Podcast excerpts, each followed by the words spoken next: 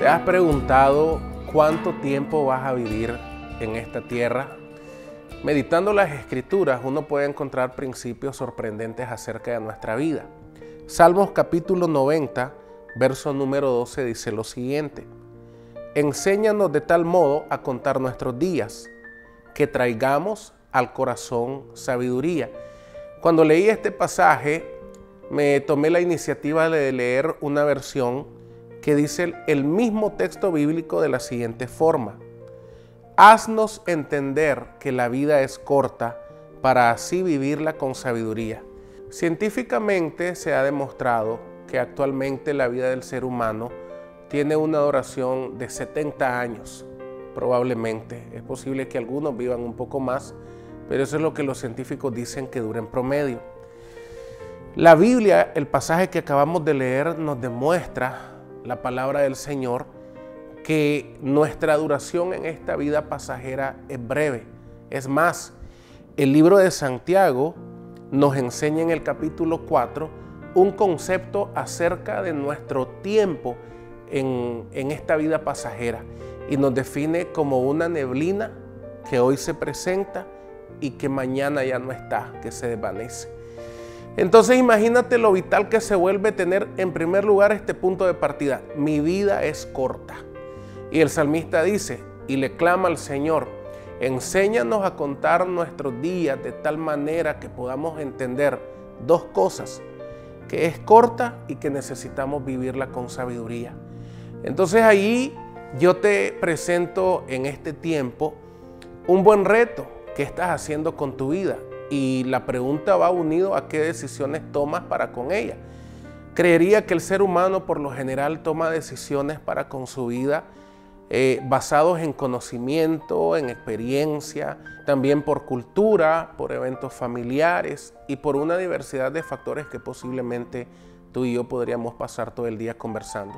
Sin embargo, las escrituras son tan vitales para nuestra vida que nos enseñan la forma correcta de tomar decisiones que con seguridad, el momento en el que nosotros logremos vivir bajo estos principios, nuestra vida podrá ser eficaz y vital en el desarrollo de ella.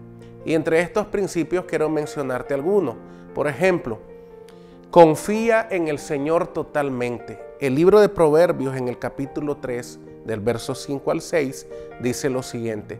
Fíate de Jehová de todo tu corazón y no te apoyes en tu propia prudencia. Reconócelo en todos tus caminos y Él enderezará tus veredas. También podemos decir que necesitamos, yo necesito, es vital para mí el desarrollar sabiduría.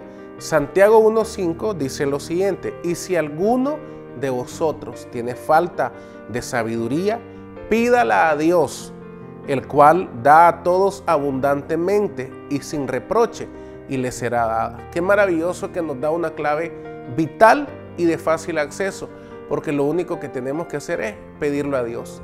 Y para concluir me gustaría compartirte el último, y es ser entendidos en los tiempos.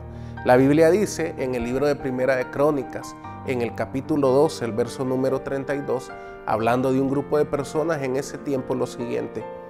De Isaacar 200 jefes y todos sus parientes bajo sus órdenes. Mira lo que dice aquí impresionante. Eran hombres expertos en el conocimiento de los tiempos que sabían lo que Israel tenía que hacer. Hazte esta pregunta. ¿Estás claro de lo que tienes que hacer en este tiempo exacto en tu vida? Si la respuesta es no, y si mi respuesta fuera no, no creo que sea tiempo de entristecernos, porque tenemos el recurso que Dios nos ha dado, su escritura. Si tú y yo logramos aplicar y vivir estos principios que Dios nos presenta en su palabra, te aseguro por lo que Él muestra en las escrituras que veremos tiempos tremendos en este pasaje temporal que nos toca vivir. Así que Dios te bendiga y que el Señor te guarde.